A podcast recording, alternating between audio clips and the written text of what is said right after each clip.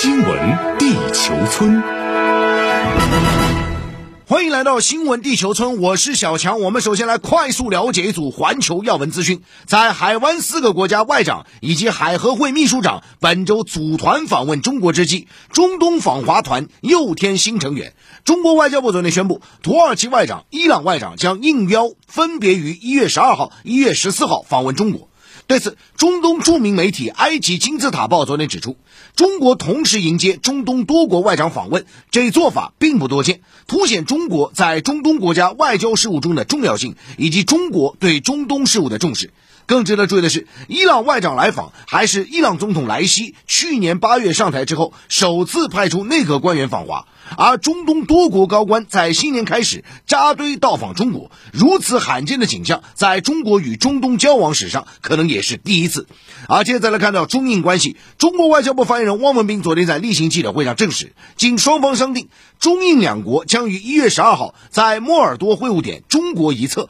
举行中印第十四轮军长级会谈。王文斌指出，当前中印边境局势总体稳定，中印两国正通过外交和军事渠道保持对话沟通，希望印度能同中国相向而行，推动边境事态尽快从应急处置转为常态化管控阶段。而接着在朝鲜半岛局势方面，据朝中社今天凌晨报道，朝鲜于一月十一号试射了一枚超高音速导弹。需要指出的是，这是朝鲜时隔六天后再次试射超高音速导弹。韩联社昨天指出。韩国国家安全委员会常委会当天对朝鲜此次发射表示强烈遗憾。日本共同社昨天报道，日本首相岸田当天表示，朝鲜继续发射导弹令人极其遗憾。针对当前局势，中国外交部发言人汪文斌昨天表示，中方注意到有关发射活动，希望有关各方谨言慎行，共同维护半岛和平稳定，通过对话协商解决各自关切，并按照双轨并进的思路，分阶段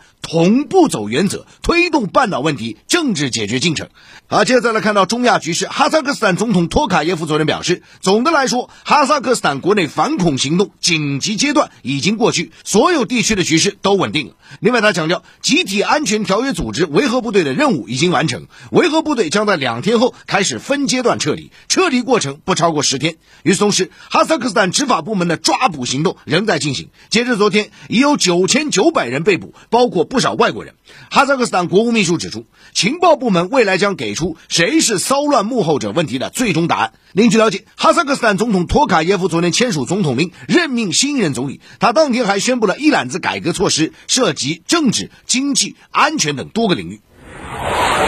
好，接着我们话题来关注啊，美俄新一轮战略稳定对话结束。那在北京时间昨天呢，啊，经过了差不多将近八小时的，啊激烈交锋之后，俄罗斯与美国新一轮战略稳定对话是结束了。那会后呢，俄美双方代表团是分别举行了新闻发布会啊。那正如谈判开始前啊，双方代表没有握手所预示的那样，此轮谈判依旧是充满分歧和火药味啊。那么，根据俄新社昨天报道呢，领衔俄方代表团的俄罗斯副外长里亚布科夫啊，当天在对话结束后呢，举行了新闻发布会啊。他在这个发布会上就谈了几点啊。首先呢，他就说啊，这次的谈判过程很艰难，时间很漫长，内容很专业、深入且具体啊。然而，谈判的主要问题仍然是悬而未决，美俄双方没有就禁止北约东扩问题取得进展。俄罗斯方面要的是乌克兰永远不会成为北约成员的保证，而且是具有法律约束力的保证啊，不是口头的。同时呢，里亚布科夫谈到第二点，俄方无意攻击乌克兰，西方没有理由担心乌克兰局势升级，但同时眼前的风险不可低估。俄方呼吁美国在当前谈判阶段展现出最大责任感，同时呼吁北约不要将对话带入死胡同。那么这边呢是俄方在会谈结束后举行的新闻发布会的表态。另外一边呢，美国常务副国务卿呃这个 Wendy Sherman 啊，在单独的记者会上表示呢，美方在对话中拒绝了俄方提出的一系列安全提议，包括要求北约不得吸收乌克兰成为成员、终止与乌克兰合作啊，这些俄方提出的，美国都拒绝了。这些提议有悖于北约的开放门户的政策。同时呢，舍曼强调，美方认为欧洲安全问题的决策过程必须有乌克兰和北约的参与。同时呢。美国欢迎通过外交途径解决乌克兰问题，但只有在俄罗斯采取切实措施，降低俄乌边境局势紧张的前提下，乌克兰问题的解决才能取得实质进展。那么舍曼还警告说，如果俄罗斯进一步入侵乌克兰，他将付出沉重代价，并面临严重后果。那根据美国副国务卿舍曼的说法，美俄两国在会谈期间确认，没有人能够打赢核战争，而且不应该爆发核战争。美方愿意和俄方讨论涉及导弹部署和限制军演方面的问题。那么据了解呢，此轮俄美会谈啊是本周一系列会议的开场。那么在昨天这场会谈之后啊，今天俄罗斯将与北约举行对话。明天，俄罗斯将与欧安组织举行对话，而昨天的俄美之间的对话，无疑是为本周接下去的啊两场，也就是今明两天的另外两场会议呢，是定下了基调。因为不管是北约还好，还是欧安组织也好，肯定是要看美国的态度，对不对？那么有分析指出呢，俄美之间的谈判是一个漫长的过程，不应该期望谈判会在未来几周或者几个月内取得成果。而莫斯科是否同意讨论西方准备的某些问题？西方是否关切俄方将所有问题视为一个整体的诉求？这将是俄美当前和今后谈判取得成果的一个决定性因素。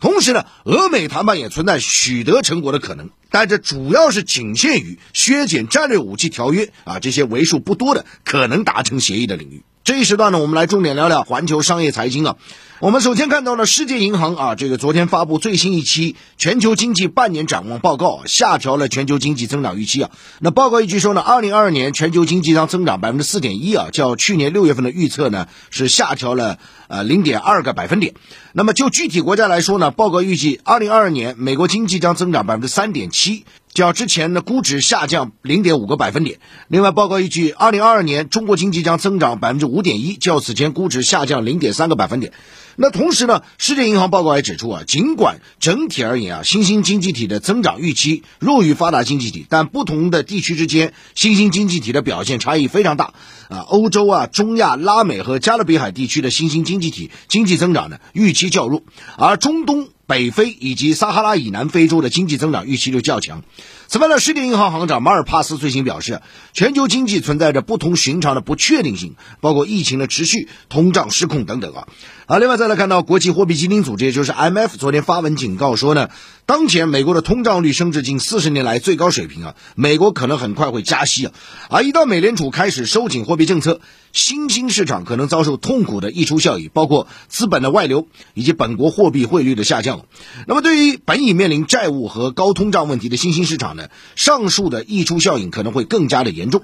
此外呢，IMF 还警告说啊，某些脆弱国家可能会发生银行倒闭的问题啊。啊，接着再看能源方面，印尼政府昨天宣布解除煤炭出口禁令啊。此前呢，印尼在去年底啊公布禁令规定，今年的一月一号到一月三十一号间呢禁止煤炭出口啊。那么主要是由于说它国内的库存不够，然后呢，首先要满足该国企业的这个电力发电啊。根据统计呢，印尼的煤炭产量约百分之七十五用于出口，其中大部分是出口到中国，然后呢就是包括印度、日本、菲律宾、韩国。那么根据印尼媒体报道，这个相关禁令公布以后啊，多国表达抗议，最终导致禁令在生效十天后就被解除。比如说，菲律宾能源部长表示，印尼煤炭出口禁令将不利于菲律宾经济发展。菲律宾严重依赖煤炭作为发电燃料。韩国产业通商资源部此前就要求印尼尽快的重新开放煤炭出口。另外呢，日本驻印尼大使近期也是致函印方啊，称呢，印尼此举对日本的经济和民众生活产生严重影响。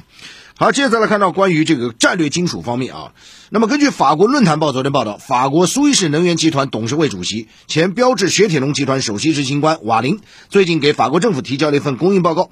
其中就特别要求法国要加大投资电池和磁铁这两个产业，保障。战略金属供应啊，注意这个概念，战略金属。那么《世界报》就指出呢，鉴于上述报告包含敏感内容啊，不会发布。但是呢，可以肯定，法国正在积极的筹备能源转型战略金属投资基金啊。所以说，在资本市场，除了大家去关注那些啊所谓的黑色系啊，所谓的这个贵金属啊，战略金属啊，这是接下去啊非常值得关注。好，接着来看到医药板块，美国医药巨头辉瑞制药有限公司昨天表示啊，公司有望在三月份推出一款针对新冠病毒变异毒株奥密克戎的疫苗。那么，另外根据 CNBC 报道，另外一家美国制药企业啊，这个莫德纳啊，眼下正在研发一款针对奥密克戎的疫苗啊，作为加强针使用啊，可能在今年秋季推出啊。这是在刚刚呃宏观的全球消息层面给大家带来啊。接着我们话题重点来聊聊全球半导体产业。那在经历了去年的困难之后，二零二二年芯片短缺问题啊。依旧是困扰着啊整个汽车行业呢。那么这其中我们看到这个电动车的市场啊，尤其遭到严重影响，因为这类车呢，它所需的这个芯片啊，比这个以往的汽柴油车呢，它的更多啊。那与此同时呢，尽管生产速度放缓啊，但是呢，市场对于电动车的需求依旧是居高不下啊。而这些汽车呢，需要更多芯片用于这个。啊，辅助驾驶啊，其他一些电子系统啊，等等等等，包括互联网啊，等等等等啊。那么数据显示呢，现在包括这个通用啊、福特啊、现代、丰田、特斯拉以及中国车企在内的多家汽车大厂都受到影响。研究机构最新数据显示呢，截止到去年底啊，芯片短缺已经导致全球在去年减产超过一千零二十七万辆啊。那么这其中北美减产是最多了。另外呢，由于供应链问题啊，芯片短缺以及疫情呢啊，比如说丰田在今年一月份就暂停了五家。日本工厂的生产啊，这将影又影响到上万辆汽车的这个产量。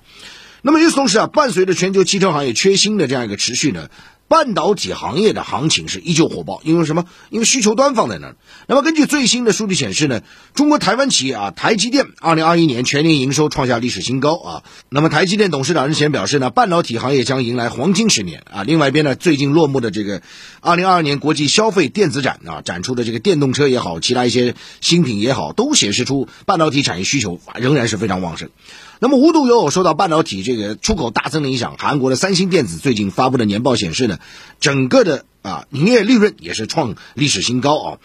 那么除了火热的行情之外，现在大家要注意啊，科技巨头也正在加速推进自主研发芯片的速度啊。那么现在外界预期呢，呃，二零二三年推出的 iPhone 十五将首度的全部采用苹果自主研发的芯片啊。接下去，呃，Tim Cook 如果说发布苹果概念车的话，那那么会不会也是用它自主研制的芯片啊？也是引发关注。这就是为什么大家去看待苹果的市值在一度突破三万亿美元之后，很多人就在讨论说突破四万亿美元，这是后续的想象空间。另外，在二零二二年，我们看到包括这个英特尔、英伟达、AMD 以及高通等芯片巨头啊，将开展这个芯片研发竞争啊。另外一边，我们也同时看到中国的半导体企业也在大力的发展啊，包括整个行业的融资也是呈现出一个火爆的行情。因为根据彭博最新的数据呢，去年啊，中国的风险投资总额是一千三百多亿美元啊，创新纪录。那么这其中半导体企业就获得了八十八亿美元的融资啊，是美国同类公司的六倍之多啊。那回到我们讲的整个的啊半导体产业目前的一个状况啊，究竟说整个行业供需平衡什么时候到达啊？目前说实话预测结果不一了。但普遍的观点认为呢，今年的芯片供应啊，较去年会有一些改善啊，尤其是一些呃产业链相关的国家地区，疫情有望得到控制的情况下，他们肯定会开足马力啊。不过呢，也有观点就不看好这个供需矛盾在近期会得到改善。比如说，呃，英特尔的 CEO 最近表示呢，由于对芯片需求爆炸式的增长，这个短缺情况可能都会持续到二零二三年。另外呢，我们看到德勤啊，这个近日发布了一个报告预测说呢，也是认为啊，就是说这个情况啊，可能还需要至少一年左右的时间啊。还有一点我特别要强调，就是说，其实啊，现在对于这个芯片的这个需求啊，伴随着你看现在推出的像元宇宙啊、啊自动驾驶啊、人工智能，实际上这各种技术服务都在逐步的推进，包括资本市场、包括投资领域啊、包括实际的应用啊，那么半导体的需求会进一步的扩大。那同时啊，从资源类的角度来讲，或者说战略的角度来讲，芯片实际上已经站到了一个更高的位置啊，半导体芯片已经成为全球最重要的。战略物资之一啊，它不单单是科技产品，某种程度上已经上升到一个战略的层面啊。那么这里就会是涉及到一个供给的一个方向和客户的优先选择的问题等等等等。